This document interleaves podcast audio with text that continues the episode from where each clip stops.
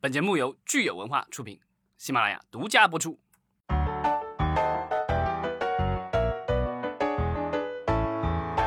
欢迎大家收听新一期的《影视观察》，我是老张。Hello，大家好，我是石溪。今天我们很荣幸请来了我们节目的一位老朋友李老师。大家好，我是小李。小李飞刀的小李，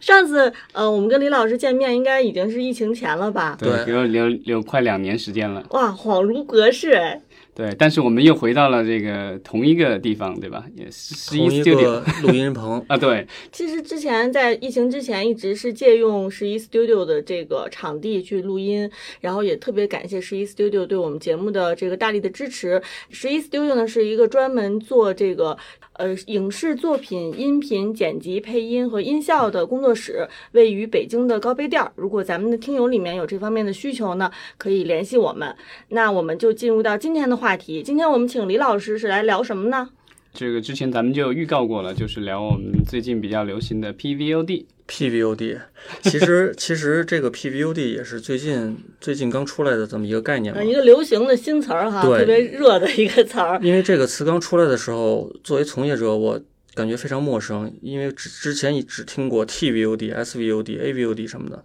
然后突然就冒出来一个 PVOD，然后搞得我有点儿不知所云，然后还专门上网查了一下这个 PVOD 到底是什么东西。嗯，它的英文全称其实是 Premium Video on Demand。呃，Premium Video on Demand。对，Premium Video on Demand 就是一个翻译过来就是一个超前的视频点播。嗯然后，但是呢，这个其实在咱们行业中之前有叫 T V U D 的东西。这嗯个 TVOD 其实也它也是一个点播，而且也是在之前来说可能是窗口期最靠前的一个视频点播的一种形式。所以这个到 PVOD 和 TVOD 到底是什么关系？当时也是引起了我非常大的好奇，所以当时我还专门查了一下这个他们之前的关系。在这个说到这个 PVOD 的时候，我要不要先扫盲一下咱们这个这个窗口期啊、TVOD、SVOD 他们之间是什么关系？咱们其实之前节目当中有很多次都聊到窗口期这个概念哈。那今天既然咱们又重新提到这个 TVOD 和 PVOD 呢，我们就可以简单来说一下窗口期到底是怎么回事儿。其实窗口期首先也是也是从海外学过来的嘛，呃美尤尤其是从美国好莱坞嘛，好莱坞它一个影视作品出现之后，它首先是上院线，在院线播放，然后在院线播放之后呢，曾经这个好莱坞他们的做法肯定是说，我一定要挣到每个环节的每一分钱，所以在院线这笔钱挣了之后，他一般会把这个电影也不叫雪藏，这个电影可能会消失在大众视野一段时间。然后曾经这个时间很长，曾经可能是一年，然后后来嗯慢慢缩短是到六个月。他这个时间之后呢，在等了几个月之后，他开始开始售卖 DVD，因为 DVD 卖的也很贵，可能二十块钱、三十块钱一张。可能有些年轻听友都对 DVD 有点陌生了哈，就是在我们有这个流媒体平台出来之前，其实呃大家对 DVD 的这个需求还是非常多的。对嗯我说的这个事儿，可能是两千年左右，两千年 初，然后嗯，二十年前绝对是在二零一零年以前的事是情。是然后这个时候院线下来，经过一段那个空窗期之后，然后 DVD 发售，然后他们在 DVD 上挣一笔钱。DVD 嗯挣了一笔钱之后呢，会上付费电视，然后付费电视再挣一笔钱。付费电视下了之后，再等一段时间，然后才开始会上这个流媒体平台。嗯，然后在流媒体平台呢，上了流媒体平平台之的时候，要先做单片付费点播，就是你要看这个片，你要单独先付我的钱，然后这个我们管它叫 TVOD，就是单片单点。然后这就是最早刚开始有这个流媒体平台的时候，对其实流媒体平台只能拿到最后最后的 这个小尾巴的这个对。而且这个时候离这个院线美国的院线上映可能已经要过一年左右了。哇，然后在我单片单点之后，那个时候可能要再过一年，然后这个片子会进到包月，然后你花月费就可以看到这个片子了。然后这个时候离上映可能已经过了两年时间。然后这种就是先是呃 DVD 付费电视，然后单片单点，然后包月是这么一个流流程下来。然后在包月之后，可能包月了几年之后，这个片子已经变成一个非常老的片子了。对，然后有些情况下，这种片子会放到免费给大家看，但是呢，需要你需要看广告的这种形式，这就叫 AVOD。嗯，呃，大概是这么一个传统的流程。但是呢，这套窗口期的体系，当好莱坞进到了中国，互联网视频在中国蓬勃发展的时候，遇到了一个极大的挑战，就是在两千年，就是两千二零一零年之前吧，相当于咱们中国的这个互联网的盗版还是比较普遍的、比较猖獗的那这么一个时候没有。什么规范，对，然后这个时候你一个好莱坞的海外的一个窗口期，让我在院线下线之后等一个影片等个，别说等个几个月、几个星期了，嗯，我可能你这个片子还在院线呢，我可能在很多渠道都已经能看到它了。是的，所以这种情况就导致中国的互联网平台正版的互联网平台就急切的要求缩短这个窗口期，嗯就把这个窗口期缩得越短越好。所以就是院到中国之后，就是院线这个影片一下线，互联网就马上上线。有的是影片是进行单片单点，有的影片是进行进行包月，然后这个把缩这个窗口期缩到尽可能是院线一下，互联网就上。当然，这个过程也是一个很漫长的过程，因为好莱坞好莱坞的公司都是非常的保守老派，而且他们认为自己都非常的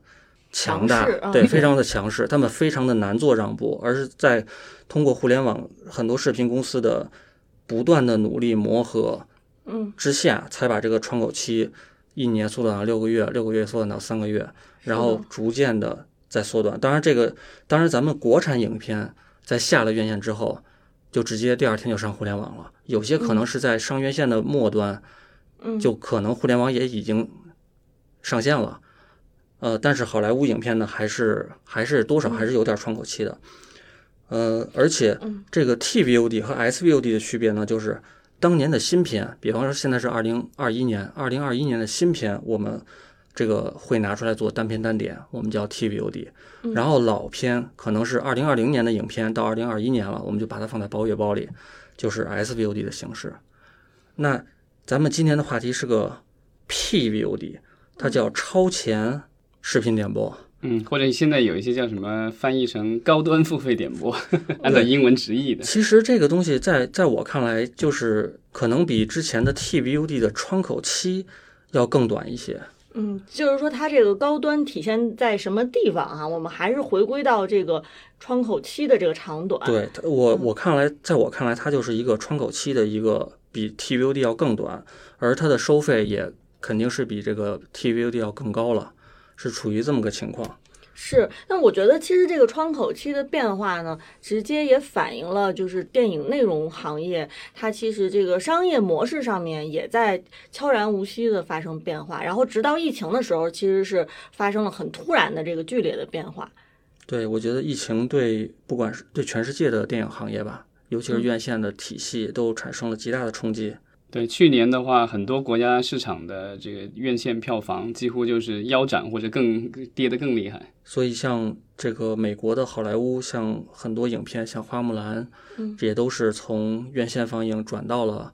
这个互联网放映，而催生了这种 PVOD 的产生。对，这个好像花木兰当时还更，然后它好像起了一个更独特的名字，因为当花木兰最早上线的时候，是你必须先要是迪士尼家的这个会员，付费的这个包月会员，然后才有资格再付二十九块九毛九美元另外的钱再去看这部影片。所以好像当时管它叫叫 SVOP 吧，因为它既有这个包月，又有这个 PVOD 在里。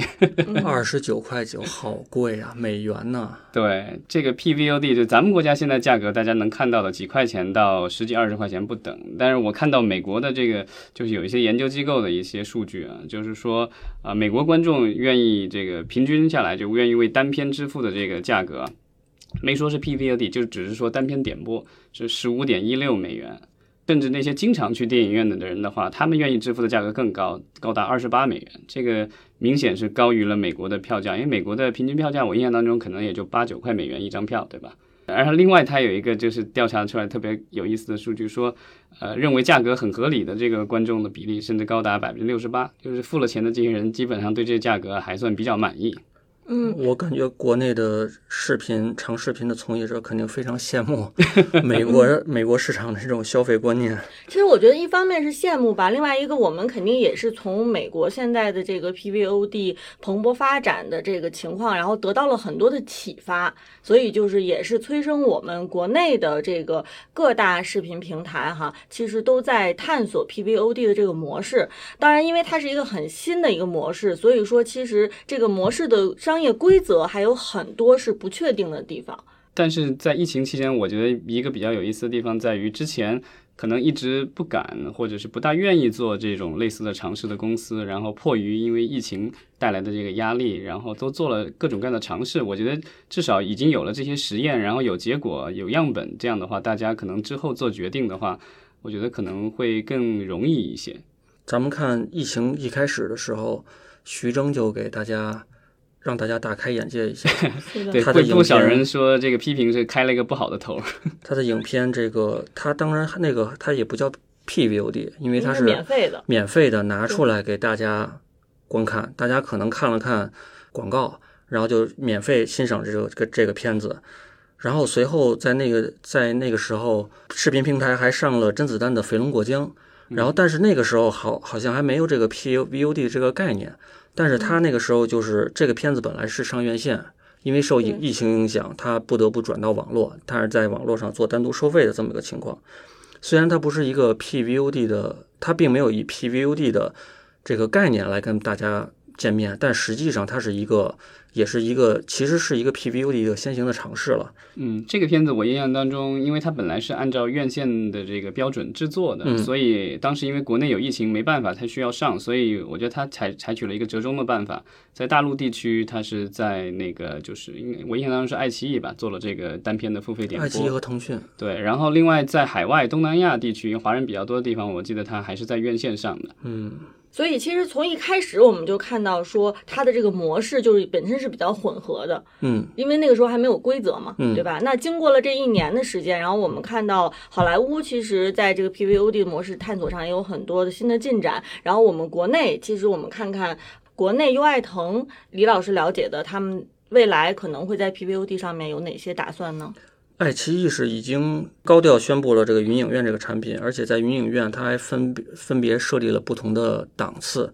然后欢迎这个广大的制作者、出品公司来跟它合作，再就是把这个影片直接放到互联网进行这个这个传播，而就不去上院线了。然后同时，这个腾讯腾讯是发布的产品叫云首发，它这个在影影院上，它云首发针对的目标就是我不上院线，而直接上互联网平台的，但是有院线品质的影片。嗯。所以在这方面，它跟这个网大还有一个区隔，它可能你要想上这个云首发，可能还必须得是大制作、大明星，是的，有大腕儿、大腕儿，有卖点，它嗯这个匹配的宣传力度也是非常之大的。嗯，呃之前《绝技二》好像就是这样上的，对吧？对，《绝技二》呃，它的呃，腾讯的云首发的第一部影片是《怪物先生》，然后当时定价十二块，是在去年八月份上线的。呃，其实那个片子的品质、这个特效各方面，其实本身是个院线级的影片，但是它最后选择了这个在互联网上跟大家见面。但是还一个就是腾讯的这个云首发跟爱奇艺，我觉得不太一样的地方，这个腾讯的云首发它是包括不限于影视内容，它还会做一些音乐或者是一些话剧或一些表演，它都会都是欢迎大家去跟他合作。在去年还跟新裤子合作了这个新裤子的在线演唱会，嗯就你在家里看着电视、看着嗯看着电脑、看着手机，就可以看新裤子的现场。嗯然后你为了为此看这个现场，也要单独交费，交十八块钱，这个也是一种尝试。所以现在其实就是 PVOD 的话，覆盖的范围就不只是电影了，就是还有一些呃现场的活动也在里面了。对，也是不同的尝试吧。嗯因为这个从技术层面来说，它的东西都是差不多的，然后宣传方式其实也是差不多的，然后只是把它的应用更广泛的，呃把它应用在更广泛的这个这个市场里面。那这么看起来，其实腾讯的这个策略和爱奇艺的还是这个区别还是相当明显的。就是我们看爱奇艺，它其实是希望多多少少的覆盖到网大。院线电影和网大，然后把这个界限可能给它趋向于模糊。但是腾讯这边呢，其实它从这个呃内容的这个量级上来说，它已经规定了，就是你首先是必须要达到院线电影的这个品质，然后如果是这个现场演出，那你一定是要是这种比较高品质的现场演出。嗯，因为这个 PVOD 它的目的目标是从用户身上收到额外的更多的钱。所以这个东西，这个产品，这个影片，这个内容的品质，或者说量级，或者它的卖点，一定要高于普遍的一个产品，才能说有机会从用户身上收到收到额外的收入。所以它是为了保证它的收入，它对这个东西还是要有一定的门槛。对，之前我接触过的一些，比如因为国外最早其实很多时候的点播是发生在这种机顶盒上，就在酒店里或者是在家庭。然后它那种就是比较贵一点的那种点播，一般是比如最新的院线电影，有些可能还在院线放放映的，可能在酒店或者高端的场所，它会有这个付费的点播，这个那个很比较贵，好像我印象当中可能五十美元或什么的，哇，这个点播一次，对，因为这个片子可能还在院线在播放，嗯，那个就是比较贵。另外的话，还有一些就是这个体育赛事，比如一些拳击赛呀，嗯，一些特殊的体育比赛，然后那个就是会有这个观众愿意，当时我记得印象当中一场拳击赛好像可能也是这个。五十美元左右，嗯，就很很贵了啊。当然，这个就是呃，我觉得现在国内的话，目前来说，我们现在还可能还集中是在这个电影上。当然，将来的话，我觉得可能会有越来越多的这种啊现场的这种活动啊，会进入到这个市场来。嗯，对你刚才说体育比赛，其实我想到腾讯本身不是也是购买了很多海外赛事的大型国际赛事的这个版权，它其实未来其实完全有可能把这些呃比赛都融入到它那个云首发这个概念当中，相当于就是把这个 PVOD 的这个概念的这个标准就是放在这儿了。对，但是我觉得可能现场活动还有另外一个就是怎么说呢？现场活动很多有这个赞助商，然后那个可能需要一些广告露出，但是如果你设了一个特别高的门槛的话，有可能会啊将你的这个观众数量有点减少。这样的话，我不知道这个对可能因为就得权衡了，到底你是要广告呢，还是要这个就 PVOD 的这个收入？那目前来说，特别大众的一些这个体育赛事，比如奥运会啊。然后世界杯什么的，这个嗯，在大范围内还是在这个免费电视台播放嘛，主要靠广告和赞助商来支持。没错，那刚才李老师说到这个爱奇艺和腾讯，其实这个策略已经比较明显了哈，就是他们都分别的去自己去定义了 PVOD。那优酷在这方面有任何的建树吗？说实话，我对优酷还真的不是很了解了。现在，因为优酷在网大上面还是还是在尝试在发力，还在还在不断的做。它在这个网剧上面还经常会有一些动静出来，但是在这个电影上面，呃，我觉得也是受疫疫情的影响吧，因为现在优酷的电影频道是归阿里影业来来管，然后现在整个的电影呃院线电影市场还是目前还是属于一个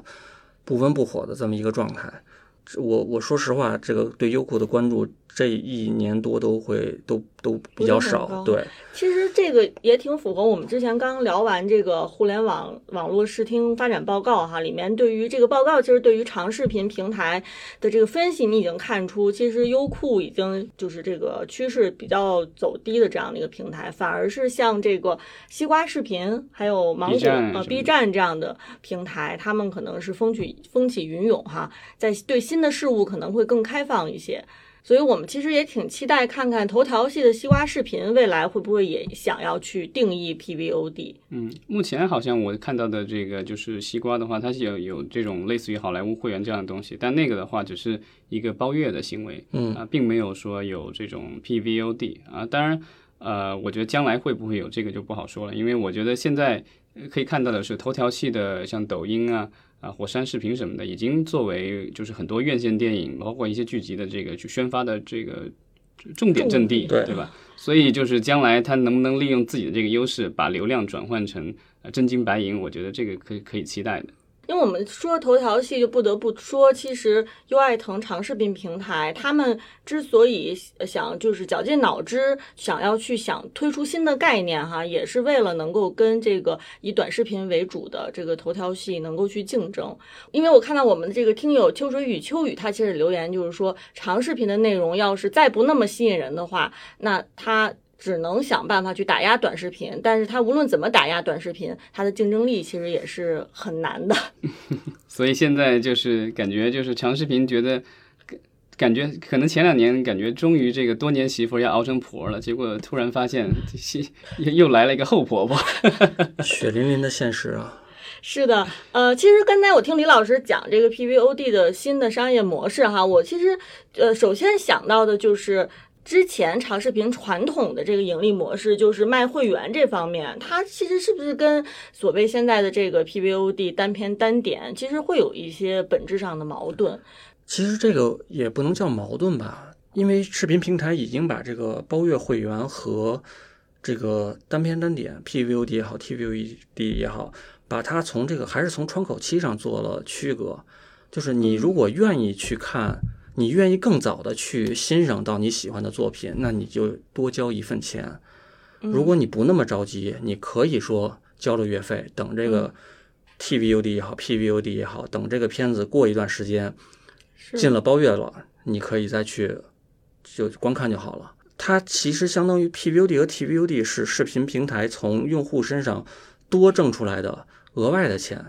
嗯，但是我觉得你说的这种情况，如果是解释这个。呃，院线电影的窗口期哈是可以的，但是如果说本身它就是像爱奇艺它在推的一些网大，它本身就是没有打算要进到院线的，而是说一上来我就是要在网上放，它仍旧让我在在会员的情况下再去交额外钱。对这个这个。但我我的感觉是啊，就是电影，因为上次咱们聊那个互联网那个视频那个视听的报告的时候也说了，就是呃，互联网上用户最愿意付钱的内容其实就是电影。所以我觉得，就是目前来说，好像电影在网络上做一个有个窗口期单片付费什么的，我没有看到有太多的这个抱怨或什么之类。但是我觉得抱怨最多的是之前咱们聊过的，就是某一些剧集，对那些剧集的话，就是你已经让观众这个上瘾了，然后接下去的话，就是会员必须单独付钱，然后才能够提前解锁多少集什么之类的，提前看什么。这个我觉得好像是引起大家这个最最多公怒的。嗯，就是所谓的单集单点了，是吧？也不是单，有时候它是单集单点，或者是你可以一一整个买下来，得得有个折扣价。但当然就是说你要额外付钱，在你的会员的基础上额外再付钱去看那个剧集，这个好像目前来说，我觉得是就引起众怒的这个最最大的一个原因。我觉得它的逻辑其实这个逻辑是相通的，就是呃网剧和这个这个电影这个逻辑的是相通的，就是希望在你愿就是在你喜好的这个内容上面从你身上多挣钱。这就是平台的目的。对，其实呃，好几年前，美国的一个喜剧演员，那个叫什么什么来着，我忘了。他他当时就是他做了一个比较有意思的尝试。他之前的这个剧啊什么的都是在电视台这个流媒体播放的，后来他自己就是觉得就是这个与其跟这些网站、这些电视台打交道，不如自己直接跟粉丝打交道，所以他自己设了一个网站，然后自己拍，花钱自己掏腰包，花了拍了一个情景喜剧，然后直接放到网站上，让用户的话付三三美元、五美元一集直接看。其实我觉得老张这个例子其实是从另外一个角度，就是作为视频平台的内容供应方的角度去看待这个 PVOD 这个事情。因为我们刚才其实一直说的是作为视频网站的用户，对吧？我们可能要多付额外的钱，然后享受到更尊贵的服务。但是对于视频网站的这个内容供应商来说，这个 PVOD 其实意味着是跟视频网站去在分账上面其实会有不同。对吧？这个分账模式是不同的。我看爱奇艺在发布这个云影院的同时，其实主要是向这个内容供应商去喊话，就是说我们这个模式是更加公开、更加开放、更加透明的，也能够给内容供应商带来更多的利益。所以我觉得我们可以从这个角度来聊一聊。这个我觉得，如果把这个 PVOD 在线播映和传统的在院线播映的影片的分账比例来看。那在线播映的这个比例肯定是有着天然的优势的，因为它的比例是要比在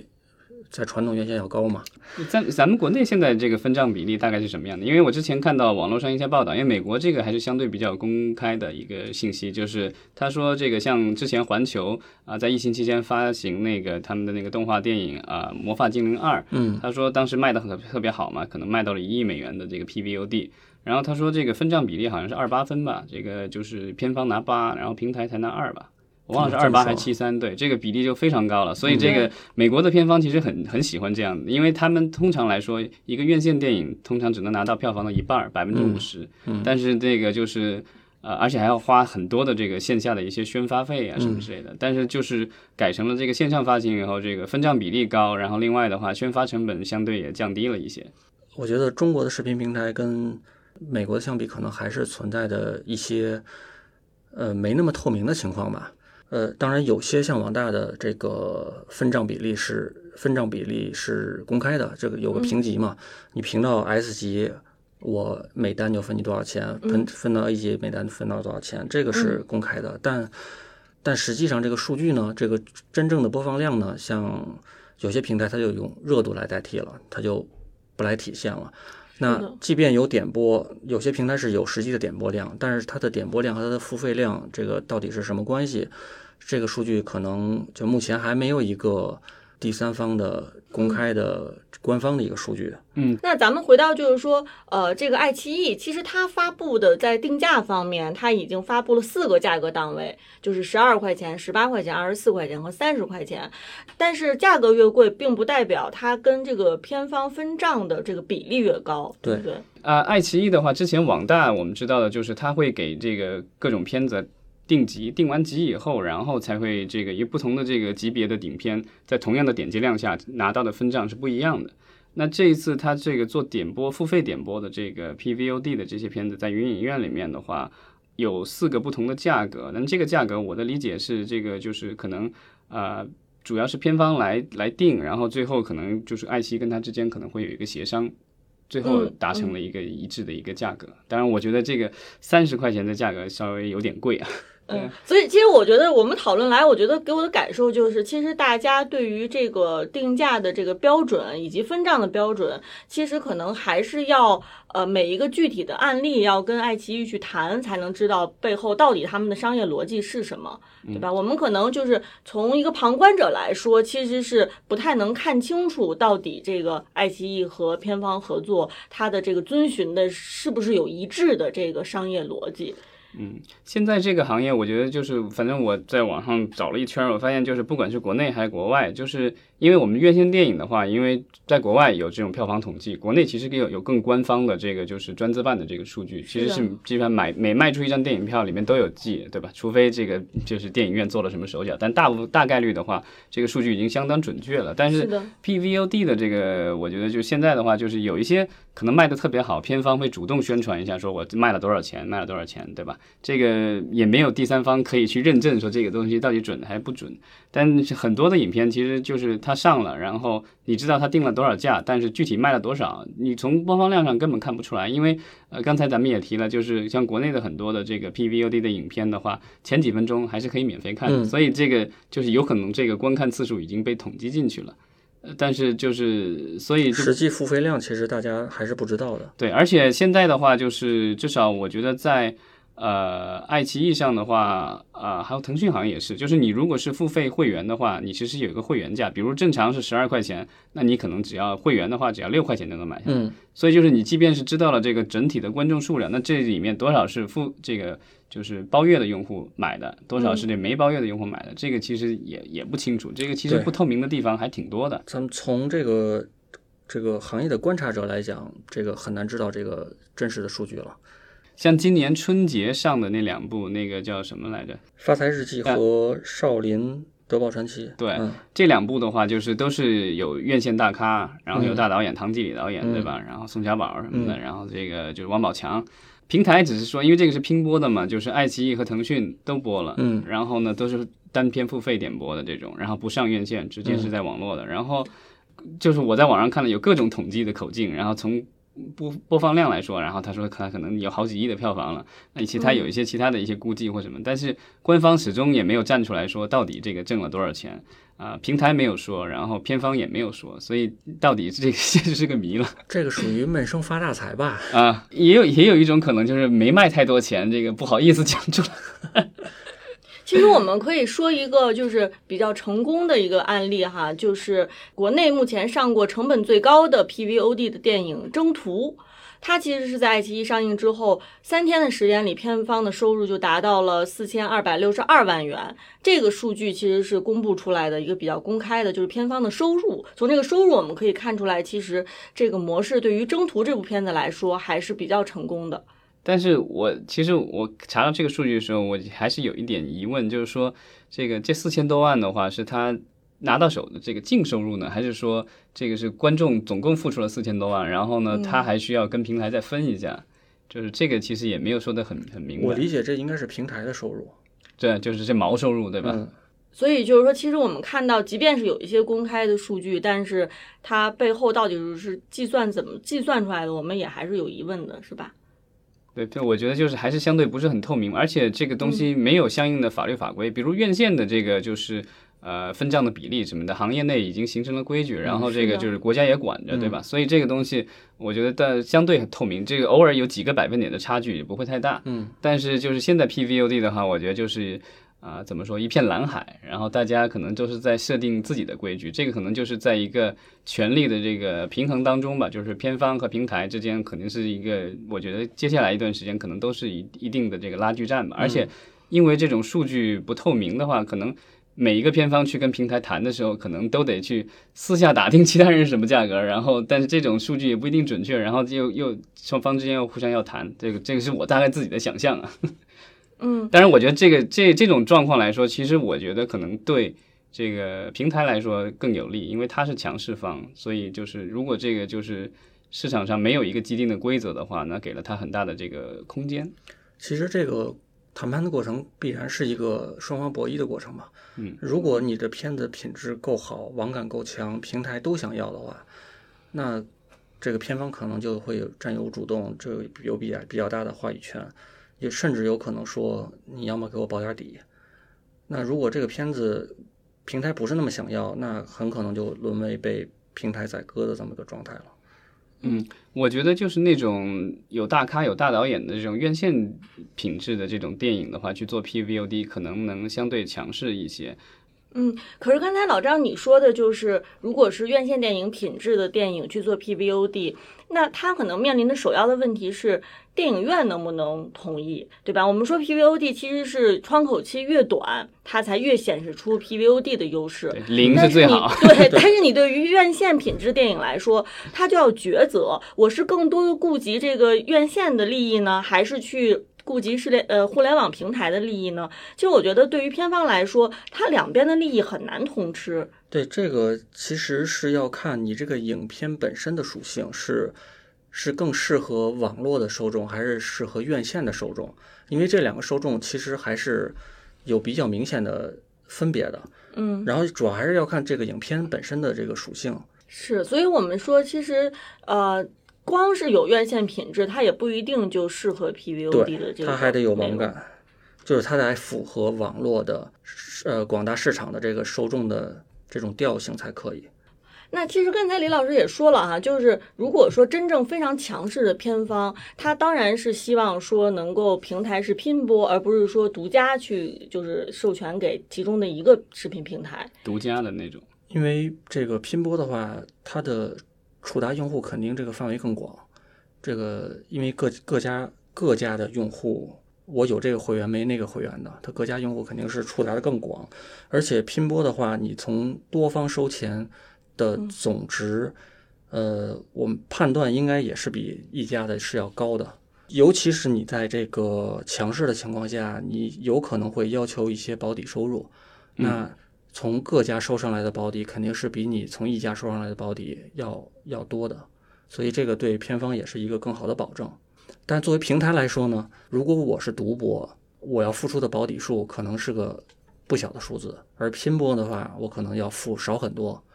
可能少一半或者更多。那对我来讲，这个压力也会小很多，我的盈利预期也会更好。除了有一些电影，它一上来是这个独播的情况，在美国其实拼播也是比较普遍的，是吗？对，因为 PVOD 的话，它就跟其实跟你就是比如说一个院线电影，我就在不同的院线上，对，这是一样的，因为价格都差不多，然后我都是直接从观众那儿收钱，这个对他来说。没有这个太大的区别，没有必要不。但如果比如说我这个是做 SVOD，类似于奈飞这种，就是这个就是叫什么包月包月的话，那就不一样了，对吧？我这独家的话，那观那个就是这个观众他要想要看我这东西，那他必须买我的会员，那我的收入肯定就高。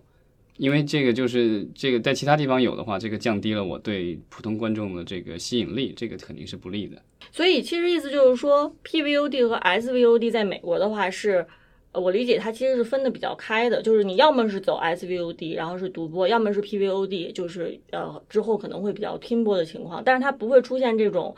呃会员的情况下，然后再去做 PVOD。花木兰的话，它最早在迪士尼加上，也就是那个花木兰，这个是第一个尝试。对，去年夏天是以这个所谓的 SPOD 的这个形式上的，然后 SP SVOD。S P V O D，S P，您得先是包月的会员，然后才有资格去被宰一刀。对，然后他买了以后，他就是在你的这个，就是你可以，但你可以看无限次数。它跟其他的那个 P V O D 不一样，就你你只要你这个六块九毛九一个月的这个包月一直付着，你可以一直看这部片子，看多少次都无所谓。然后到了去年的十二月份的时候，我印象当中就是它又变成了所有的这个 S V O D 的这个用户都能用了，就是说你不用单独付了，这个就是它是还是有一个窗口的。但他买了以后是无限次观看的，只要你的这个六块九毛九这还在。但是像环球啊，其他一些片方的片子 PVOD，它发出来以后，你买了以后可能四十八小时你能看，看完了以后你想再看，你得再花一遍钱。它是这样的一个就是区别。但是呃，我们可以看到像迪士尼的话，它也是在尝试它的这个就是怎么去各种排列组合吧。然后最后就是之后的几部片子的话。它其实都采用了直接就是 SVOD 了，就没有这个 PVOD 了，因为可能他也觉得这个能会员可能对他来说更重要，因为他们的财报里经常现在报的都是说我会员有多少了，然后会员收入多少，所以后来的那个叫什么心灵之旅啊，然后包括很快要上的那个寡姐的那个呃黑寡妇对黑寡妇的那个电影，好像呃也是就是直接是那个 SVOD 就是包月就上了，就没有说这个呃在 PVOD 里上。听起来好像是最最尊贵的是 SPVOD，就是你 先有会员，然后你再去掏钱 SPVOD，然后接下来是 PVOD，然后再接下来是 SVOD。但 SPVOD 在国内其实你比如说这这已经尝试过，之前可能应该组合起来应该叫 STVOD 是吧？我因为我之前买那个乐视会员的时候，我就意意识到他每个月会送我几张什么电影票，然后有一些电影我得用那个票才能解锁。然后如果超过这个数量的话，然后我得单独再花五块钱、十块钱什么买一部片子，对吧？对，腾讯视频也也做过这样的。这个电影这个观影券或者叫电影票这个事儿，其实是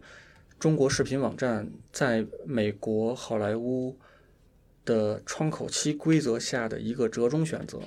因为就是有因为好莱坞进来的片子，有些片子它一定要你只能做 TVOD，因为这是新片，你必须做 TVOD，你不能进包月。这个你要做 TVOD 的话，就意味着要从用户身上收钱。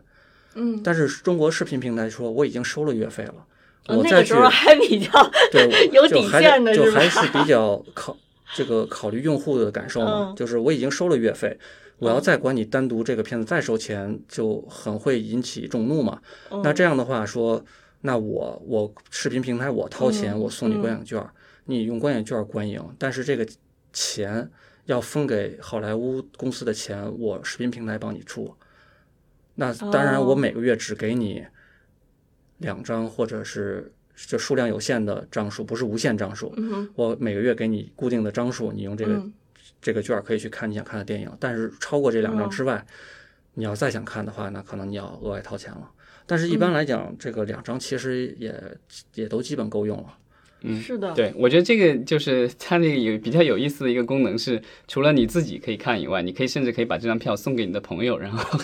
对，不管是谁看，反正这个钱是视频平台帮你去结给这个好莱坞公司。对，所以那个时候还是视频平台比较 考虑用户感受的时候哈，那个时候出来的方法。也是这个需要这个吸引人吸更多的来呃吸引付费的用户的一种手段嘛，不能说上来就各种各样的收费把。也是复杂，那个时候你想交交个月费还很难呢，你这又月费又单点，这个太复杂了，就还是先把大家都拢过来聚人气嘛。所所以我在想说，今年可以算作是 PVOD 的一个元年吧，对于咱们国内的视频网站来说。其实其实开始是去年，开始去年啊，去年对，所以就是接下来到底 PVOD 的这个标准由谁来定？啊，有有没有可能有一个比较统一的行业标准？呃，可能我们还要看之后的一个走向。其实我觉得刚才老张说的有一点特别重要，就是我们大家之所以现在就是。其实对于院线电影还是比很有好感的，原因也是因为院线电影的这个商业体系其实已经完全搭建好了，它所有的数据其实都是公开透明的。然后我们无论是作为行业从业者，还是作为普通观众来说，你至少是知道通过什么渠道你能够看到比较客观公正的一个数据，对吧？然后你可以判断你要跟谁合作，或者是要看什么样的内容。但是我觉得互联网的内容就是走到今天。我不知道离最后有一个行业统一标准是不是还是比较远的。我觉得这个行业发展速度还挺快的，不断有新的东西出来，所以我觉得这个标准可能也是一个不断的在在变化的一个东西。在迭代，而且，呃，现在是 PVOD，它前两年也不存在，对吧？那也许明年后年又会出现什么新的，想从韭菜身上掏钱的方法，又出现个什么新的 VOD，也说不准。对。我觉得就是我的一个感觉，就是在国外这种就是什么 PVOD 之类的，可能能够就是大型于世，就是比较受欢迎。一个很重要的原因是因为国外的这个媒体消费还是相对比较贵的，他们的电视收费啊，还有其他的一些视频网站价格都比较高。所以就是我记得好多年以前有一个这个就是记者做了一个实验，因为他当时家里有孩子，然后经常要在网上给他们这个就是他他有这个有线电视，然后有各种要买碟啊干嘛什么的，就是一般就是就是他每年的这个媒体花费还挺多的。后来他就做了一个实验，他就在一年当中，他把所有的这些所谓的要这个就是包月的东西全部都取消，然后呢，他孩子他孩子或者他跟他自己家人想看什么，我单独买。最后他算了一笔账，发现在年底的时候他省钱了。嗯，其实就。映射你刚才说的，就是我单篇单点这种方式，比我可能每个平台都有想看的，然后我都包个月，肯定想起来其实是成立的。就所以我觉得，如果就是这种点播模式，可能比如说单篇付费的这个模式，就是如果要大行其事的话，那可能就是需要我们的其他服务都很贵了。嗯，所以其实就回到我刚才说的一个疑问嘛，就是你如果 PVOD 真的大行于于是的话，你是不是其实会影响就是大家对于会员包月的？这个模式的认可，就是我其实到网站上，我看想要看什么内容，我就去单单付五五块钱也好，十块钱也好，我去买就也就好了。那而不是说我比如说每一个平台我都去包个月，就有没有这个必要，对吧？我觉得早晚有一天可能会发现这两种商业模式当中是有一些要视频网站要去做选择、去做抉择的，就是你到底走哪条路？你不可能是两两种模式你都想挣钱。那可能对于受众来说，就就会有点受不了了。就是之前其实那个剧集不是大家去吐槽，就是这个单集单点解锁，其实已经引发了众怒了嘛，对吧？这个我相信包月收入肯定还是各视频平台的一个呃最追求的一个基础的而又稳定的一个收入。然后呃这个单篇单点，因为它毕竟是随机的，根据内跟着内容走的这么一个额外的收入，只能说。我相信平台肯定会这个更重视包月收入，而把这个 PVOD 作为增加包月收入的一种手段。其实我有个疑问哈，就是像美国的这么多的视频网站，有没有一个网站是说我就是没有 PVOD，我就是做 SVOD，就是奈飞呀，就是奈飞，除了奈飞之外就没有了，是吧？呃，其其他的都是混合，像亚马逊的 Prime 的话，它里面也有一些片子是单片付费的，就你要需要买的，甚至还有一些频道需要单独的去订阅才能够看里面的东西。然后迪士尼我们也聊了，它也有里面有有单独付费的东西。像 iTunes 的话，它基本上都是这个单片付的，它就没有这个。但是它后来又出了这个，就是这个就是 Apple Plus 那个，就是它是视频的那个会员，那个是四块九毛九包月的。对，所以这个都是就是混搭的吧，就是在它的这个生态系统里，呃，相对混搭的。然后这个坚持不搞付费点播的，可能也就就就就奈飞了吧。嗯，所以我觉得奈飞从这个角度上来说，它的一个比较突出的优势就是，我定了奈飞，我就知道我不用再花额外的这个但但但这个羊毛出在羊身上，所以他就嗯他的这个政策，我觉得就是跟当年那个卖牙膏的那个想法，我不知道这个小时候咱们那好像是课本上写的，就是说有个牙膏卖了很多年，销量一直上不去，这个这个厂家很头疼。突然有个这个人员销售人员想出来一个妙招，对吧？把这个口径加大一点。对吧？然后每个人对你每次挤都是那个一厘米、两厘米的牙膏，对吧？但是你口子大一点，那你用的就快了，对吧？这收入上来了。然后这个奈飞现在基本上这样，就是会员数量在增长已经没有那么快了。虽然去年疫情给它带来了大量的这个新会员，但它这个花出去的钱也很多，他买的内容全世界各地不这个跑马圈地，然后所以他现在就是不断的，就感觉好像这个就是提提价的这个频率是越来越高了。啊，也就越来越贵了嘛，对吧？对，嗯那现在咱们国内的这个就是视频平台，其实采用的是同样的策略，因为其实咱们之前聊这个优爱腾的话，它的这个会员数量其实已经到了一个瓶颈了，所以现在要增加收入的话，基本上就是提高这个会员价格，对吧？然后另外广告什么之类的，我觉得因为会员多了，你那个在广告再大幅提升的话，似乎好像对会员又不利了。所以其实又回到说，那你如果说这个 SVOD 的价格有了一个显著的增长，你在这基础上再去做 PVOD，其实对于观众来说也是这个双重割韭菜嘛，割一波又一波，是吧？能割则割。那也许就是不知道啊，就是就回到之前我聊的这个喜剧演员是叫 Louis C K 吧，好像是他的那个尝试，我不知道，就是也许将来的这个技术门槛特别低了，就是我不需要依赖什么平台了，对吧？我就是我自己是一个生产公司，然后我自己生产，然后这个用户直接看我的东西，直接把钱付给我。在中国是不行的。嗯，好，那咱们就是看看这个有，如果听友是为这个 SVOD、PVOD、SPVOD 付过钱的，大家可以给我们留言，然后谈谈你的这个用户体验。欢迎大家踊跃留言。好，谢谢大家，谢谢李老师。好，谢谢谢谢。